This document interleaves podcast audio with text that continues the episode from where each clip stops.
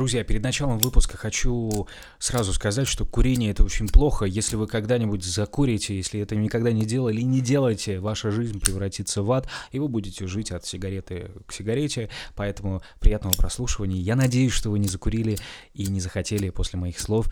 Спасибо.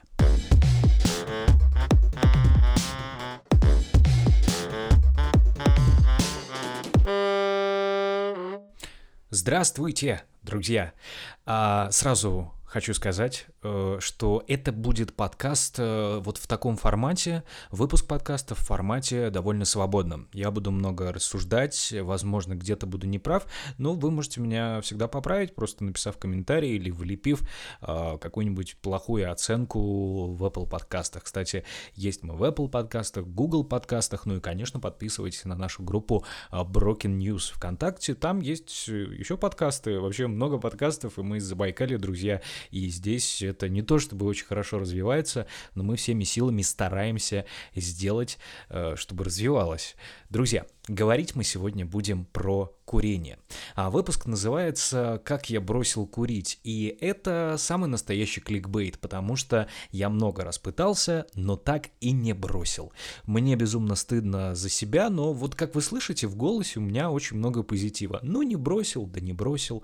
Ну, курю, да курю, трачу деньги. Кстати, пачка сигарет сегодня стоит примерно, ну, нормальных средних сигарет, примерно 120-150 рублей. Что, согласитесь, уже очень дофига. И этот факт меня расстраивает значительно сильнее, чем состояние моего здоровья, которое, естественно, ухудшается э, с каждым месяцем, с каждым годом.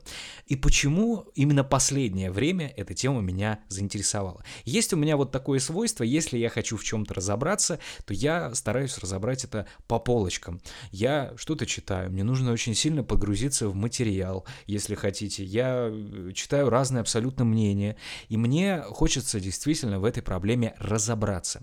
А, что я, собственно, и сделал. На самом деле, изначально я готовил большущий текст, который должен был стать примерно таким же, как выпуск про Регину Тодоренко, то есть это текст, который я читаю, собственно, мой текст, и он намного удобнее переваривается для слушателя. Но я понял, что я просто зашел в тупик, что у меня абсолютно ничего не получается, я не могу связать э, одно с другим, и просто э, этот выпуск можно было бы ждать полгода. Ну а пока других тем нету, вернусь. Почему меня это действительно волнует?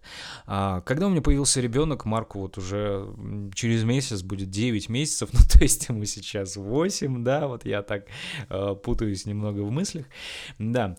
И с появлением ребенка я стал сильнее задумываться о том, ребенок будет видеть меня с сигаретой. А, я курю довольно часто. Например, в день у меня уходит, ну, примерно пачка сигарет, а то иногда и больше, если на работе какие-то проблемы. И ребенок будет меня видеть с сигаретой. И меня этот факт безумно расстраивает. И я поэтому решил в этом разобраться. Решил разобраться, как работает э, система здравоохранения Российской Федерации, как мы стараемся с этим бороться, а боремся ли вообще, есть ли у нас э, массово кабинеты для отказа для курения. И вот это вот все я пришел к выводу, что кабинетов для отказа для курения у нас вроде бы предостаточно. Но в чем их главная проблема? В том, что ты не идешь где-то по улице и нету какого-то кричащего проспекта. Потому что люди, курильщики, они очень люди такие нерешительные чаще всего. Они вроде как, ну, собираются бросить, но все никак бросить не могут. А если бы очень много об этом говорили, были бы какие-то кричащие проспекты рекламы, рекламы в социальных сетях, что ты, вот, чувак, ты можешь взять свой полис и просто прийти к нам, и мы тебе поможем. Такого, к сожалению, нет. Зато есть акцизы на сигареты. Э, я всегда себя успокаиваю, что я курю, и, скорее всего, эм, каждая пачка — это кирпичик э, в детский сад, в который в будущем пойдет мой ребенок. Вот такой вот баланс сил не совсем... Я, если честно, сам не знаю, куда эти деньги идут от продаж сигарет, но, скорее всего, они оказываются в казне э, государства, и уже там эти финансовые потоки перераспределяются. Они, поверьте мне, очень серьезные и внушительные суммы. Ну, сами посчитайте, да, у нас каждый третий мужчина — в России, это курильщик, который вот уже со стажем. И когда повысили цену на сигареты, изначально повысили стоимость акциз, то есть это вот этот маленький стикер, который э, производители сигарет должны покупать, э, чтобы у них было право продажи сигарет. Вроде как такая вот а, договоренность между теми, кто продает смерть. Помните, как в фильме «Рок-н-ролльщик» э, маленькие солдатики смерти, бумажные или что-то типа того. Ну, такая вот смешная метафора. Это действительно так. Это пули, которые летят очень медленно. Кто-то вот может прокурить всю жизнь, а кто-то не дотянет и до 50. И помимо рака легких, слишком очевидное заболевание, да, я не врач, я не берусь судить, но есть статистика действительно. А ведь курение, оно влияет не только на легкие, естественно, желудочно-кишечный тракт. Это сосуды 100% у человека э, болезни сердца, легких э, и всего остального, а, ну и потенция. Это самое главное для мужчин, особенно если каждый третий у нас а, в России курит, то у него наверняка с этим есть проблемы. И это меня тоже не останавливает. Что же тогда? Мне кажется, начать нужно с главного. А, признать, что каждый курильщик, каждый курильщик со стажем больше пяти лет – это наркоман. Это звучит очень жутко, но понимаете, если мы берем э, какой-то другой наркотик, да, очень опасный, который, допустим, вводят внутривенно, я сейчас ни к чему не призываю, наркотики это полное говно, так же, как и сигареты другой наркотик, он социально недопустим, да, социум не принимает это, потому что, э, допустим, я скажу это слово, допустим, героин очень сильно влияет на ваше сознание, вы ведете себя иначе, а сигареты вроде бы вот как такая вот шутка, а что, ну, покурил, покурил, не покурил, не покурил. А, приходишь в компанию некурящих, тебе не относятся как-то иначе, хотя, ну, об этом чуть позже. Тебе просто говорят, ну, иди покури на, бал- на балконе. И при всем при этом, при том, что э, никотин это наркотик, и люди, которые курят сигареты, это наркоманы, и не нужно называть нас иначе, наркоманы, при этом мы являемся больными людьми, мы зависимы очень сильно. А, но к нам относятся как э, к отребью. Я сейчас объясню почему. Смотрите, мы больные люди, нам нужно получать время от времени дозу какую-то нашего наркотика, иначе нам будет... Мы не умрем, но люди со стажем, которые курят, и могут себя очень плохо чувствовать. На самом деле, нас постоянно гонят отовсюду. Э, смотрите, поезда. Курить нельзя, ни в коем случае ты схватишь штраф. А в общественных местах курить нельзя, к, к таким относятся и подъезды, хотя в парадных э, раньше курили всегда, сколько я себя помню.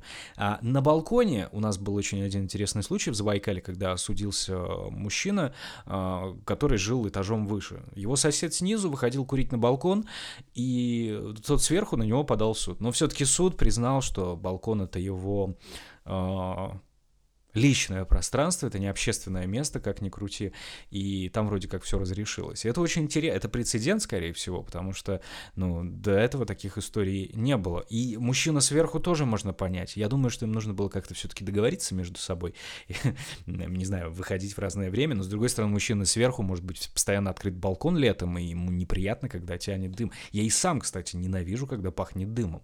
Я захожу в подъезд, я чувствую, что кто-то покурил, хотя сам курю. Это очень странно, сложно понять, понять людям, которые никогда не курили, а, но вот те, кто курят, они определенно поймут. И вот отношение к больным людям нас все время пинают. Вот вам курилки, идите туда, идите сюда, в аэропорту курить нельзя, несмотря на то, что у вас там длиннющий перелет 8 часов, а вы курите каждый час на протяжении 10 лет. И это очень тяжело на самом деле. Вот есть выражение «пухнут уши». Я не знаю, у меня такого никогда не было, но многие говорят, что да, действительно возникает ощущение, а, как будто у тебя немного припухают вот раковины ушей. Напишите в комментарии, было у вас такое или нет. И при всем при этом э, к нам не относятся как к больным людям. Мы просто вот неудобные. Мы такие вот неудобные. Курильщики все неудобные. От нас пахнет неприятно, пахнет изо рта. Ну, это просто, да, общаешься с курильщиком каким-то заядлым, у него всегда пахнет изо рта. И я этого очень боюсь, поэтому стараюсь там жевать жвачку, брызгать каким-то спреем. А, откровение. самое настоящее. Я, я, как обещал, это будет просто поток мыслей, а, выпуск записанный в одну линию, потому что я уверен, вы ждали следующего выпуска, и вот он здесь. И я просто несу все э, мысли, которые меня тревожат.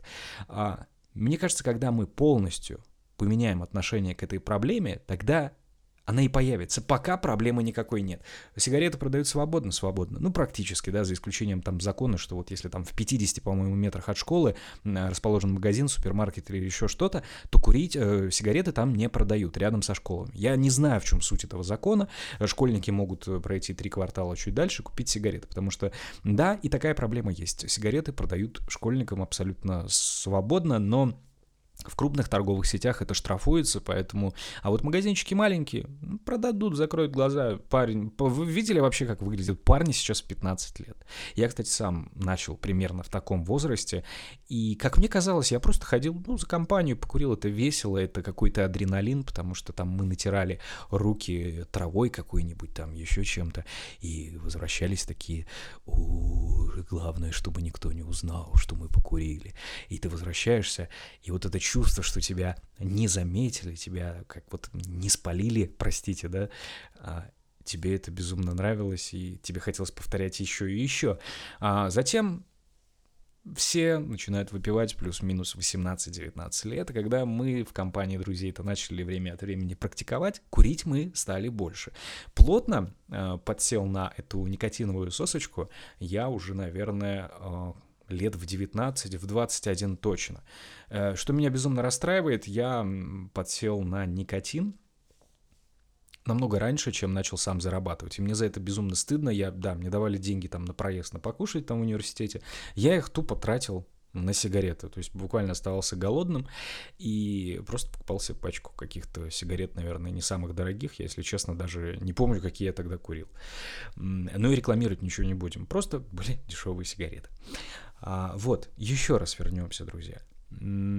Когда мы изменим отношение к курению, именно тогда все и изменится. А, что мне хотелось бы? Мне хотелось бы, чтобы э, кабинеты отказа от курения были доступнее. А, да, есть наркологи, но, как говорят сами наркологи, я разговаривал с несколькими минимум, они говорят, что никогда, никогда люди не идут к наркологу, чтобы бросить курить. Потому что, а, это дурная ассоциация, к наркологу уходит там, а, ну, во-первых, для водительских прав это необходимо, да, или на какую-то работу, когда ты устраиваешься серьезную, или в армию, допустим, идешь служить а, по контракту, тебе это необходимо. В других случаях а, нарколог звучит очень жутко. И люди просто не хотят туда идти. И я их понимаю, потому что я сам не хочу идти. Хотя я общался с, с наркологами. Я э, много времени в эфир к нам очень много людей приходило, которые так или иначе с этой проблемой э, сталкиваются. И мне понравился один факт. Э, как-то приходил врач-пульмонолог, который курит пульмонолог, который курит. То есть, ну вот так вот, он сам понимает э, степень всю влияния на собственный организм, но при этом продолжает курить. Вот о чем я и говорю, что мало агитации, мало говорить, что тебя это убьет. А, нужно предложить человеку помощь. Не нужно его сделать из него там урода, нужно понять, что он больной человек. И это очень серьезно. А, мало того, многие эм, считают, что человек, э, когда курит, никакого абсолютно эффекта нет, видимого, по крайней мере. Однако эффект есть.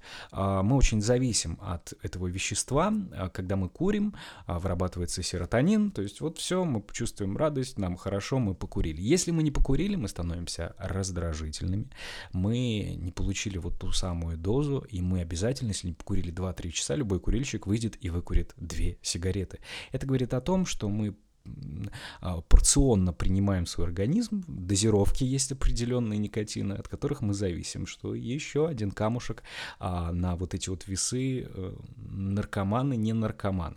Просто наркоманами могут быть люди, которые сидят на лекарственных препаратах каких-то, да, антидепрессантах, они тоже зависимые люди от веществ.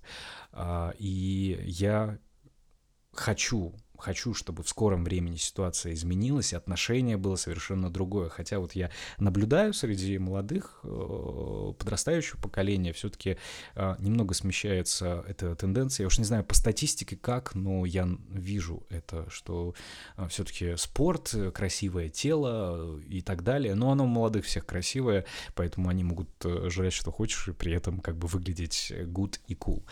Вот. И возвращаясь, да, в курение курение. Курение это такая вот социально допустимая наркомания. К тебе не относятся как-то иначе, в принципе. Тебе просто говорят, иди в сторону и не дыми. Подводя итог, друзья, я уже заговорился, да, а, подводя итог, хочется сказать э, и самому себе, и людям, которые курят, э, у нас скоро получится бросить, если нам помогут, и при этом, что немаловажно, мы сами приложим а, значительные усилия. Потому что много историй, как люди бросают. Я вот а, ехал как-то на прошлой неделе, ехал с таксистом, разговаривал, говорит, я два года не курю при этом курил 30 лет. Для меня просто вообще невообразимые цифры. Мне самому еще 30 нет. Я говорю, а как вы бросили? Он говорит, а просто покурил, меня стошнило, вышел из машины, э, стошнило, еще раз стошнило. Я просто взял пачку, бросил и больше к этому не возвращался. То есть наступает какой-то переломный момент у любого зависимого человека, но ждать этого переломного момента не нужно, потому что можно прождать всю жизнь, и с каждым годом болячек становится все больше. И наверняка вы замечали в, в подкастах, как я дышу. Вот на вдохе вот это такой вот слегка тяжеловатый звук. Наверняка не обращали внимания, но теперь благодаря мне начнете обращать. А, в общем, друзья, спасибо, спасибо. Это был подкаст экспромтом. Просто все мысли, которые у меня были в голове, они теперь в подкасте. Слушайте, делитесь. И если со мной согласны, влепите поставьте лайк, поставьте оценку, расшарьте этот выпуск и поделитесь. А, вот э, сегодня действительно пишу, пока мамы нет дома. А, совсем скоро они вернутся и начнутся отцовские заботы. Пожелайте мне удачи, друзья. Обещаю, обещаю клятвенно, что через неделю, а, через неделю в пятницу мы с вами снова встретимся, и будет новая тема, и будем что-то новенькое обсуждать. И, в общем, спасибо вам большое, а, что слушаете. Меня очень радуют цифры. Забыл еще Яндекс Музыка, есть подкасты, там тоже есть мои выпуски. И до встречи, до встречи через неделю.